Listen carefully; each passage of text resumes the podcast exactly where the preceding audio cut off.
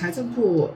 留抵退税的政策受到了广泛的关注，因为现在是一个特殊时间，尤其是有的城市正处于呃非常艰难的抗疫的过程当中，大家心里想的是企业，心里想的是就业。财政部出台了新的留抵退税的政策，今年留抵退税的政策不一样啊，优惠的范围更广了。按照财政部测算的话，这一次的留抵退税整个税收优惠总体达到一点五万。那么从大型企业到小微型企业，全都受到了优惠，有的是大概是几万、几十万，甚至到上亿的优惠政策都可能出现。这次的优惠力度大在什么地方呢？主要是表现在它是提前退付的，以前是结底的。比如说我税收优惠是多少，然后我抵扣下期的税收，现在是。提前退付，也就是说在时间上是提前了。另外一个呢是存量的退税，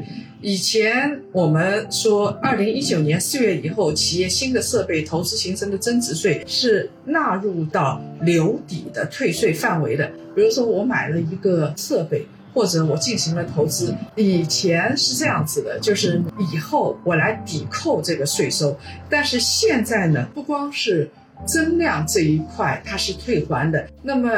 像小微企业以前主要是退百分之六十的税，现在是百分之一百的税全都来退了，这也就可以看得出来，今年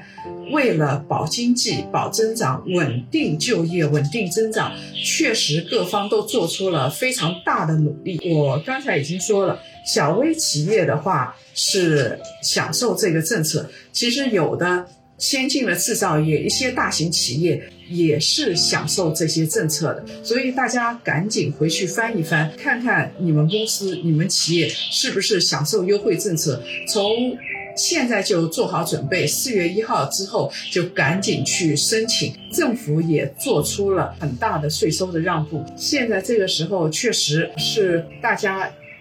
一心一意共度难关的时候，之所以这两年出台这样的政策，主要我想跟病毒也是有关系的，跟我们的抗疫也是有关系。大家看到我这一期在录的背后是有树有蓝天啊，跟以前录的背景都不一样，是在家里录的，是在阳台上录的。这段时间我们也一直不能出门。但是呢，不能出门。我们一方面看现在政策怎么样，另外一方面也要赶紧做好准备，把这个政策啊给用好它。大家都做好自己的努力吧。